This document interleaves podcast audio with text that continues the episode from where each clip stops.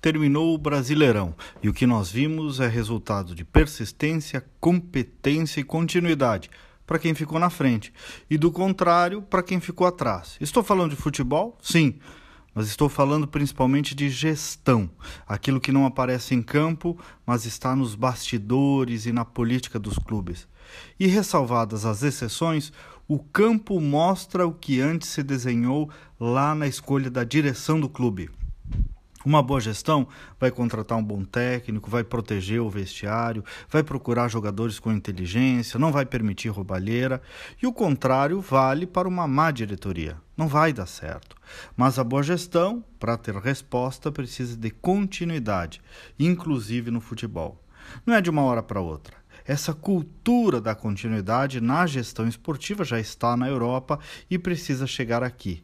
Mas não só no esporte, também assim nos governos, nas empresas, a continuidade faz falta.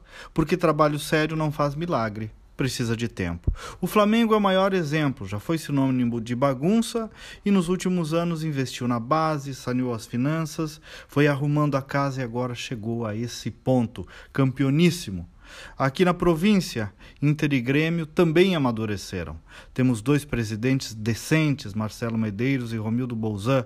O trabalho de ambos tem rumo, os clubes foram moralizados, o financeiro está ajustado. Tem erro? Claro que tem, mas está aí. Romildo está cheio de faixas no peito e Medeiros tirou o Inter da segunda divisão e mais uma vez está colocando o clube na Libertadores.